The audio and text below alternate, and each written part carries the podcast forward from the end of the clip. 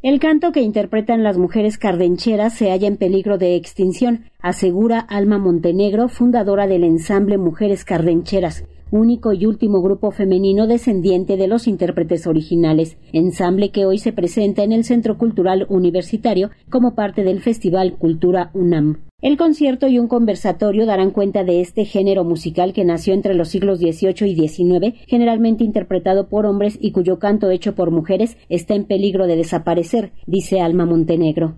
Nosotras somos las últimas intérpretes y te puedo decir que estamos en peligro ya de desaparecer porque primero es, un canto de muy difícil interpretación y muy difícil impostación en la voz. Si no lo escuchas desde niña, no sabes este, ensamblar las voces, solo cantarías así una canción como lo hacen algunos coros y cosas así, que pues nomás lo cantan, pero no, no tiene ese sabor de antaño, esa fuerza, porque el canto más que todo era una experiencia, era una, una vivencia, el canto se vivía. O sea, nosotros lo vivimos, el canto. Para nosotros era parte de, la vida desde que em, desde que nacías hasta que morías, siempre acompañando, ya los últimos cantos eran carneses, lo que se acompañaba a los difuntos y a los angelitos niños que se morían.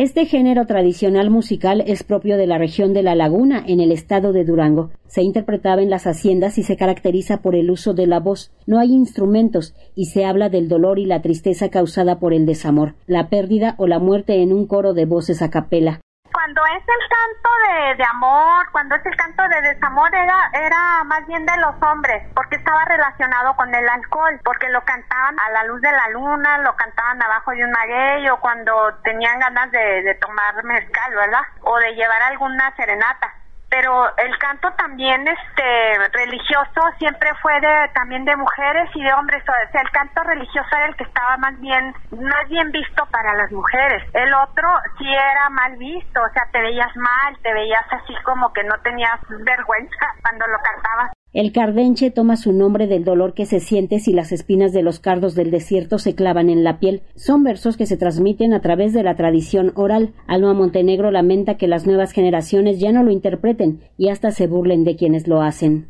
Tienen muchas propuestas ahora con pues con tanta cosa no que le nombran que globalización y cosas así que hay muchas propuestas para ellos y hay mucho de dónde elegir y los muchachos ya perdieron hasta su identidad porque ya no saben ni lo que quieren y andan cantando cosas que ni siquiera entienden o no van con ellos y llega un momento que hasta, se burlan de su de su raíz. Pues ellos escuchan otra cosa, ¿verdad? Escuchan de, de todos lados, o sea, no solo un género, sino escuchan muchísimas cosas. El ensamble Mujeres Cardencheras ofrecerá hoy un conversatorio y luego un recital a las 17 horas en la sala Carlos Chávez del Centro Cultural Universitario.